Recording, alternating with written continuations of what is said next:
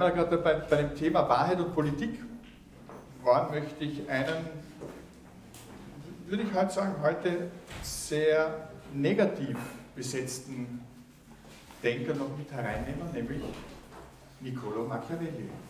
Ein Machiavellismus und so weiter und so fort, so der Zweck heiligt die Mittel. Na, Machiavelli war Pragmatiker.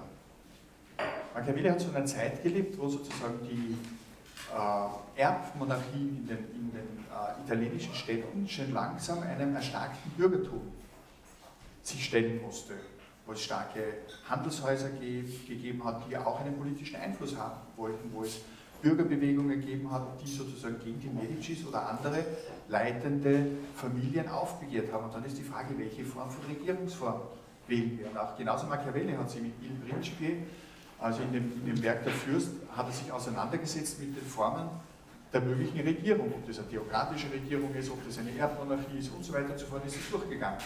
Er hat gesagt, und es braucht in einer Monarchie, also es braucht in einer, in, in einer, in einer Gemeinschaft, die sozusagen politisch tätig sein möchte, braucht es jemanden, der das Ganze leitet. Und wieso?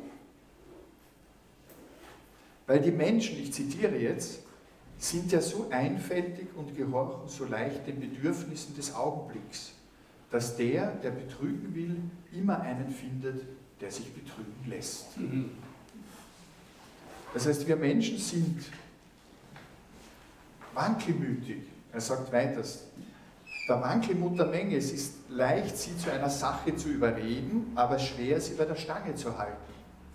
Das heißt, wie gehe ich damit um, wenn ich sozusagen in einer politischen Gemeinschaft habe, die Meinungen, die wechseln. Dann brauche ich jemanden, der sozusagen das Ganze zusammenhält. Und jeder Neuerer in einer politischen Gemeinschaft hat diejenigen zum Feinde, die von der alten Ordnung einen Vorteil haben. Das heißt, es ist immer ganz sehr leicht zu sagen, wie es sich weiterentwickeln soll. Ich habe das Problem, da gibt es viele, die wollen das Bestehende behalten. Auch da ist es schwierig, Initiativen zu setzen. Und was man ihm halt dann immer vorwirft, ist, dass er im Hinblick auf den Herrscher genau das ausspricht, was ich vorher gesagt habe, nämlich, dass es in der Politik nicht darum geht, die Wahrheit zu verwirklichen. Einer dieser Sätze bei ihm lautet zum Beispiel, der Herrscher braucht von all den vorgenannten guten Eigenschaften, er braucht sie nicht in Wirklichkeit zu besitzen, doch er muss sich den Anschein geben, als ob er sie besäße. Das heißt, die Politik ist ganz wesentlich die Kunst, einen Anschein zu erwecken. Und weil der Pöbel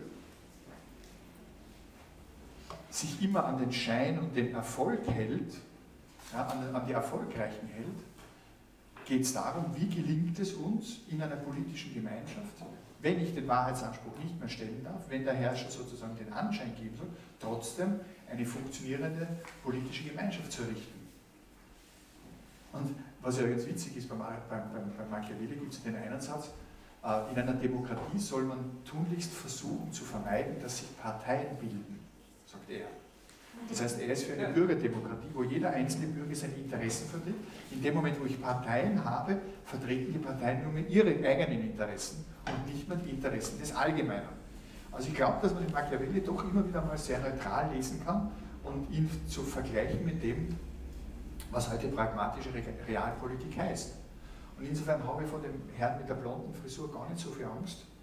Der trötet immer laut, aber wenn man sich das System der Checks and Balances in den USA anschaut, bis jetzt hat es noch ganz gut funktioniert und die haben den ganz gut sozusagen unter Kontrolle gehalten. Schauen wir, wie es weitergeht. Also ich bin ja kein, weder ein Optimist, sondern ein noch ein Pessimist, das ist ein Satz, den habe ich von einem Soziologen, den finde ich super.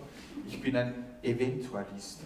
Schauen wir mal, es könnte sich ausgehen. Lassen wir sozusagen die Hoffnung nicht fahren. Die letzte ähm, Wahrheitstheorie, die ich euch heute mitgebracht habe, ist die sogenannte Konsenstheorie.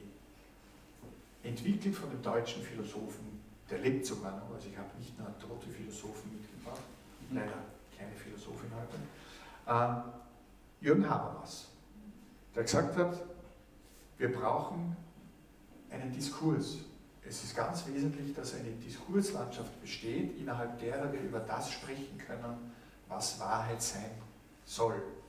Wir brauchen diese Diskurslandschaft aber auch in einem sogenannten herrschaftsfreien Zusammenhang. Was heißt herrschaftsfrei?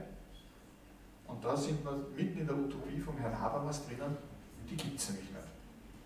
Das heißt, er versucht etwas zu, zu, zu, zu begründen, nämlich, dass es einen Konsens geben kann unter der Bedingung der gleichwertigen Gesprächs- oder gleichwertigen Gesprächssituation, wie er das nennt. Das heißt, dass wir auf einer Ebene miteinander sprechen, was ja jetzt auch nicht stattfindet, weil ich sitze da herum im Licht und ihr sitzt da unten und hört zu. Also wir haben jetzt da irgendwie nicht gerade ein Diskurs-Setting, äh, sondern klassische Theaterbestuhlung. Wir müssen, wir müssen eigentlich im Kreis sitzen, ja, sozusagen. Es dürfte nicht einmal einen Moderator geben, weil auch der Moderator würde ja schon einen Einfluss nehmen. Also das mit der, mit der Konsenstheorie ist ein sehr schwieriges Unterfangen. Viele Theorien, viele philosophische Hinweise, dass das mit der Wahrheit gar, kein so ein, gar keine so einfache Sache ist.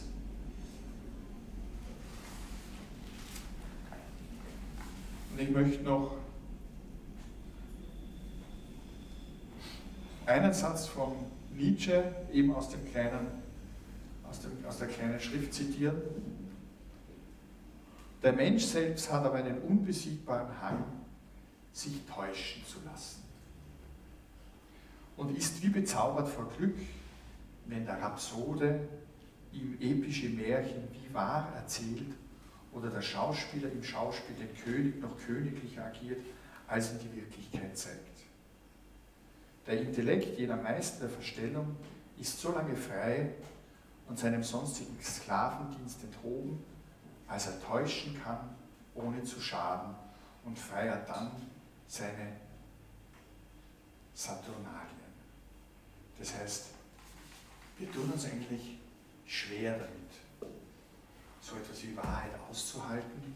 Und ich glaube, dass das uns manchmal schon auch lieber ist, wenn wir damit nicht zu sehr konfrontiert werden, weil es möglicherweise dann Auswirkungen hätte, mit denen wir eigentlich gar nicht gerechnet haben. Insofern, was das Wahre im Falschen betrifft, halten Sie sich die Balance. Was ist überhaupt das Falsche im Hinblick auf welche Perspektive und auf welchen Zugang ist es als Falsches zu bestimmen? Reden wir drüber. Ich glaube, in Habermas, was wir uns mitnehmen können, ist, dass es ganz wesentlich ist, dass sozusagen diese Möglichkeit da ist. Und das ist auch der große Kritikpunkt, aus der großen Kritikpunkte, äh, wenn die Öffentlichkeit, wie es die Medien sind, das Transportmittel sind, um diesen gesellschaftspolitischen Diskurs offen zu halten, ist ja das österreichische, die österreichische Medienlandschaft ist ja trausch. Wir haben ja durchwegs äh, Schmierblätter der geistigen Luftverschmutzung, die noch dazu gratis herumliegen, wo man sich jeden Tag, sozusagen, wenn man sich diese anschaut, gut, es gab auf der anderen Seite, es gab ja eine Zeitschrift, die hieß äh, Die frohe Botschaft, die haben es eingestellt, weil es hat keinen interessiert. Ja, Bad News are Good News. Das Falsche, das Schreckliche, das Erschreckende ist etwas, das uns Menschen, das uns Menschen reizt. Die Wahrheit, na gut, außer es wird in England geheiratet, dann ist alles schön groß. Und die Liebe, die Wahrheit und die Ewigkeit, ja, spiegelt sich dann wieder. Wie gelingt es uns, vor allem auch jetzt mit dem, wo jeder sozusagen ins Netz rülpsen kann, was ihm gerade nicht passt, wie gelingt es uns, einen Raum offen zu halten, innerhalb dessen darüber gesprochen werden kann, was das Wahre im Falschen ist, wie wir aus den Fake News herausholen können, was das Wesentliche ist und dass wir uns vor allem die Zeit auch nehmen. Das ist ja das. Es vergeht so schnell. Wir sind dermaßen sozusagen konfrontiert mit einem, wie sagt man schön, Overflow an Information, dass es ganz schwierig ist, sich die Zeit zu nehmen, um sich mit dem auseinanderzusetzen, was Wahrheit sein kann. Insofern gebe ich euch jetzt in einem letzten musikalischen Minütchen die Zeit darüber nachzudenken und lade euch ein, dann, wir werden dann eine Pause machen, bevor der Slam beginnt. heftig zu diskutieren, mir zu widersprechen. Ich bin eh da. Wie denn das jetzt mit der Wahrheit ist, die muss doch Falsche ist falsch und das Wahre ist wahr. Und es gibt nichts dazwischen. Ich glaube, die Welt ist nicht schwarz und weiß, sondern die Welt ist bunt. Es gibt ganz viele Schattierungen, die gehört werden sollen und die dann zu vielfältigen und unterschiedlichen Lösungen führen können oder auch nicht.